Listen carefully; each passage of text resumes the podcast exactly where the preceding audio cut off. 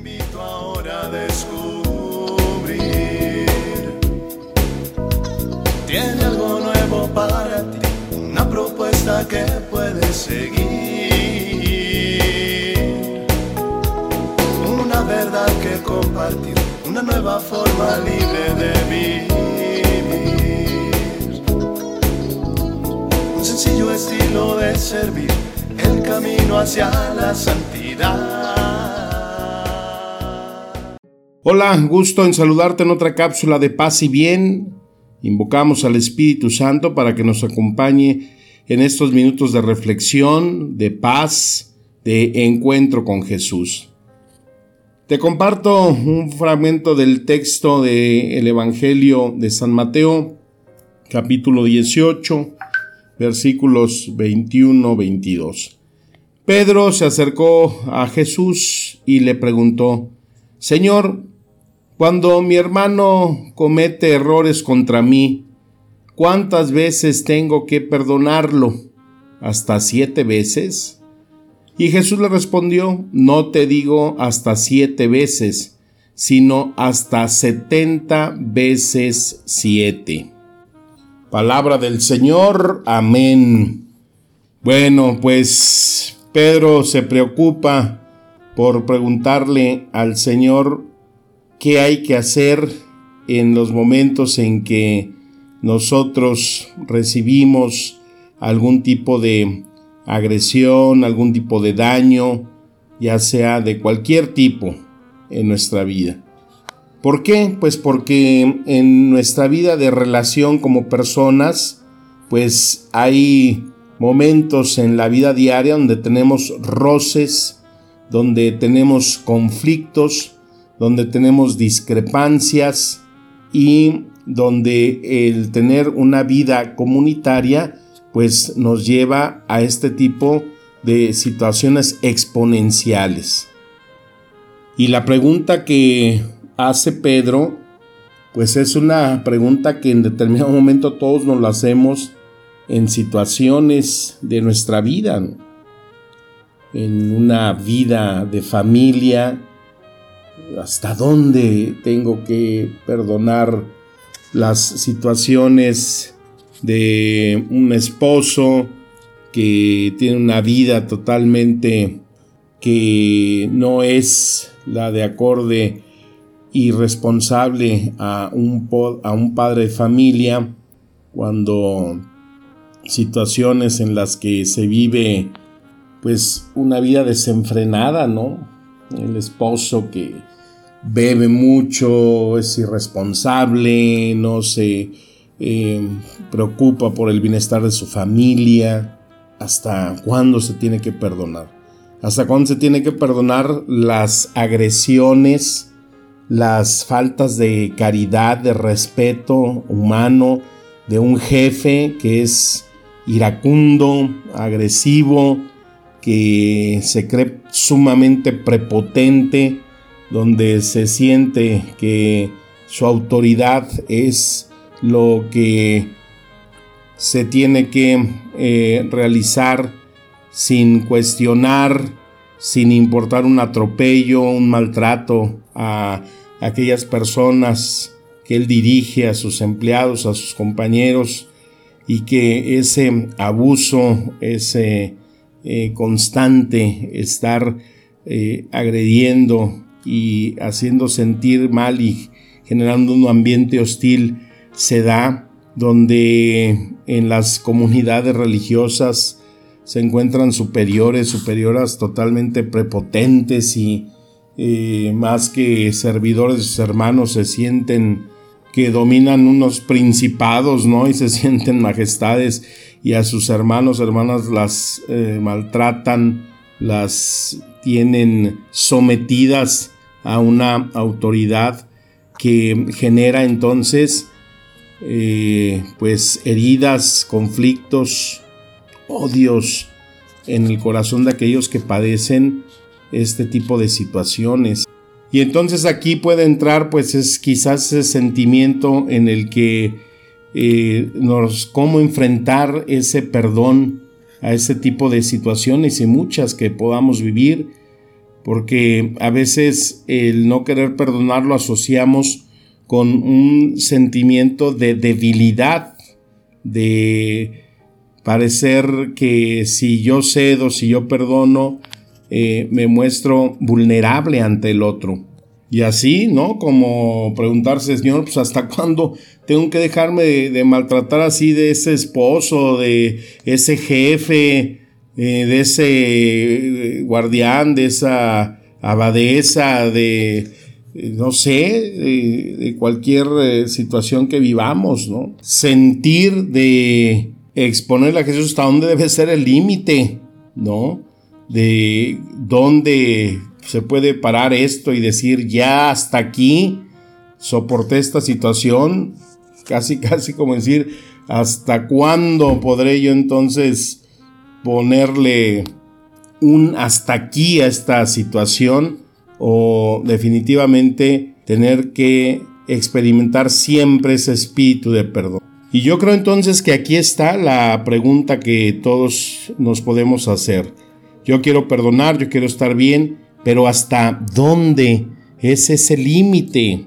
¿No? Es la, el fondo de la pregunta de Pedro, el límite. Y entonces aquí yo creo que solo esto es posible cuando tenemos muy claramente el tener que separar lo que es el perdón y la reconciliación. Perdón y reconciliación separados. Fíjate qué hermoso este proverbio 17.9. El que perdona la ofensa cultiva el amor. El que insiste en la ofensa divide a los amigos. Entonces, el separar este binomio, perdón y reconciliación. Primeramente hay que tener bien claro, con Dios siempre hay perdón y reconciliación. Con Dios siempre hay perdón y reconciliación. Pero con los hermanos muchas veces te perdono, pero no me puedo reconciliar contigo. Te perdono, pero no podemos volver a tener la misma relación que teníamos antes. Muchas veces te perdono, pero muchas veces es mejor tenerme que separar de ti. Muchas veces podemos decir que perdonamos a alguien, pero decir, ¿sabes qué?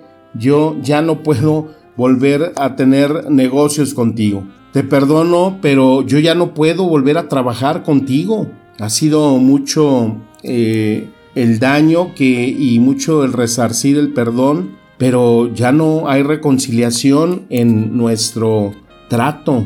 Y es que para el perdón nos dice ahí Jesús que no hay límites. El perdón no tiene límites. Por eso la expresión en la frase 70 veces 7, o sea, el perdón siempre eh, tiene que ir acompañado de esa no barrera, no frontera, no hay límites. Perdonar es encontrar la paz, perdonar es encontrar esa armonía interior, perdonar es que vuelvas a estar tranquilo, Perdonar es que encuentres esa calma, ¿no? Esa serenidad en tu corazón. Y por eso el perdón tiene que ser sin fronteras, tiene que ser ilimitado, porque el día que tú pones límites al perdón, entonces estás, y cuando pones límites al perdón, entonces estás poniendo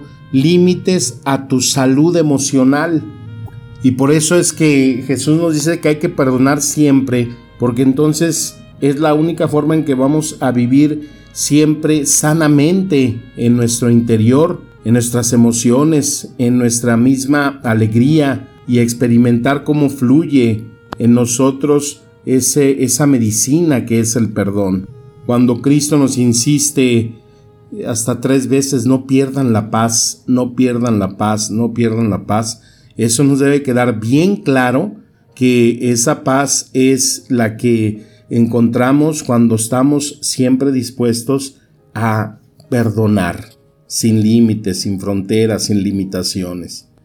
Hablamos siempre de tener una vida saludable, de hacer ejercicio para sentirnos bien, de comer bien, eh, y balanceadamente para sentirnos bien, pues el perdón nos lleva entonces a vivir sanamente también, porque entonces destierra de nosotros el rencor, porque el perdón destierra de nosotros el odio. Y alguien que guarda rencor y odio entonces no puede tener una salud eh, espiritual, no puede tener un equilibrio entre su vida y todo aquello que interiormente tiene que vivir en una vida del espíritu. Y entonces aquí entra la otra pregunta también. Bueno, si siempre me tengo que disponer al perdón, también siempre me tengo que reconciliar. Y entonces aquí, pues la respuesta es, no siempre nos tenemos que reconciliar. ¿Sí? Escuchaste bien. No siempre nos tenemos que reconciliar.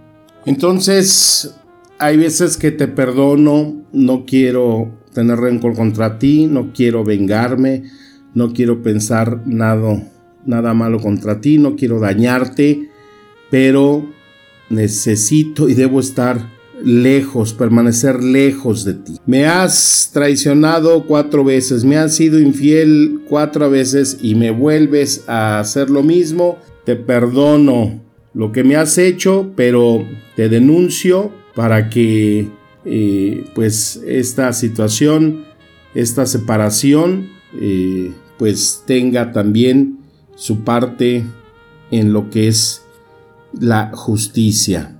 Entonces, ser claro en esto. Para el perdón no hay límites.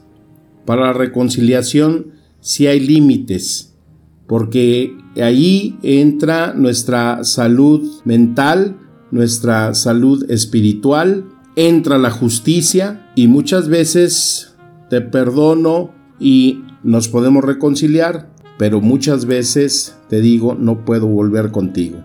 No puedo seguir haciendo negocios, no puedo estar a tu lado.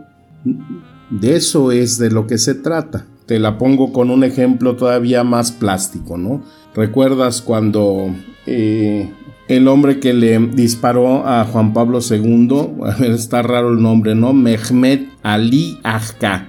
Ese miércoles 13 de mayo de 1981, allí en plena plaza de San Pedro, este hombre dispara contra el Papa cuatro veces. Y bueno, pues sabemos que es librado de este atentado. ¿Y qué es lo primero que hace Juan Pablo cuando puede salir, cuando se restablece de este atentado. Va a la cárcel y busca a este hombre. Le da su, su perdón, pero pues que yo sepa, él no dijo que lo sacaran de la cárcel, ¿no? Tuvo que cumplir su condena porque eso es la justicia.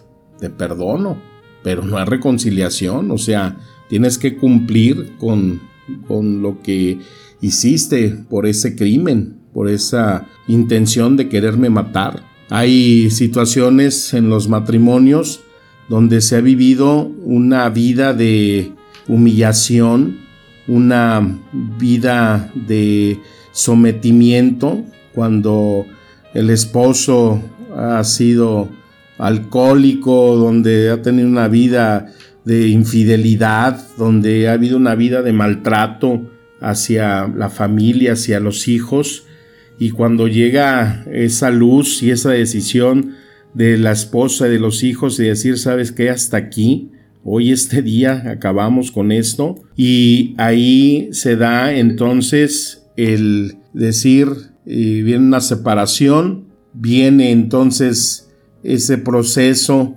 en el que uno le pide a Dios a través del Espíritu Santo que se dé esa sanación, que se cauterice esa herida por tantos años de una vida de tormento y que se perdona a ese esposo, a ese padre, pero que ya no es posible una reconciliación, que ya no es posible eh, volver a, a vivir juntos porque pues ya ha habido un daño eh, tremendamente duro, difícil y que pues ya no es posible que eso eh, se pueda volver a llevar en una relación de familia.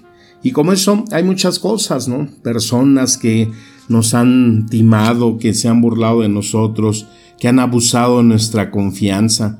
A veces uno escucha mucho situaciones donde un familiar que está en una necesidad económica y la, el familiar le presta de buena gana y le queda devolver el dinero en unos meses y han pasado meses, años y la persona no se preocupa por devolver el dinero y cuando le piden, le cobran, los insultan, los agreden, eh, se tornan violentos y eso pues destruye ¿no? una relación y pues queda la herida en el corazón, el dolor, el enojo, la molestia.